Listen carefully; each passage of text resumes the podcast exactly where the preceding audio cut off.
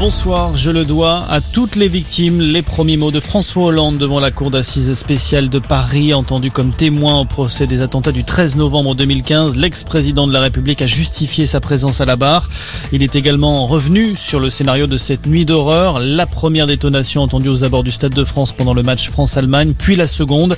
À ce moment-là, je n'avais plus de doute, a-t-il indiqué, évoquant par la suite les décisions qu'il a dû prendre en quelques minutes. Faire libérer les otages du Bataclan ou encore fermer frontières pour éviter la fuite des terroristes. La dégradation de la situation épidémique en France est nette, c'est le constat fait par Gabriel Attal, le porte-parole du gouvernement a pris la parole cet après-midi à l'issue euh, du Conseil des ministres. Il a précisé les annonces d'Emmanuel Macron hier soir, notamment l'obligation d'une troisième dose dès le 15 décembre pour les plus de 65 ans qui ont reçu leur deuxième dose il y a six mois.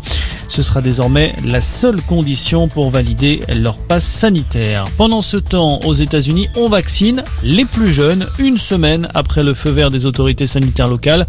900 000 enfants âgés de 5 à 11 ans ont en effet déjà reçu une première dose de vaccin outre-Atlantique. Annonce ce soir de la Maison Blanche. Au total, ce sont 28 millions d'enfants qui sont concernés par cet élargissement de la vaccination aux États-Unis.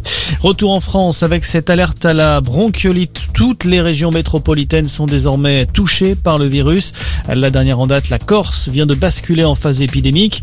Sur l'ensemble de l'Hexagone, 4000 enfants de moins de 2 ans ont été examinés la semaine dernière aux urgences. 1400 d'entre eux ont été hospitalisés à la suite de cette infection des bronches.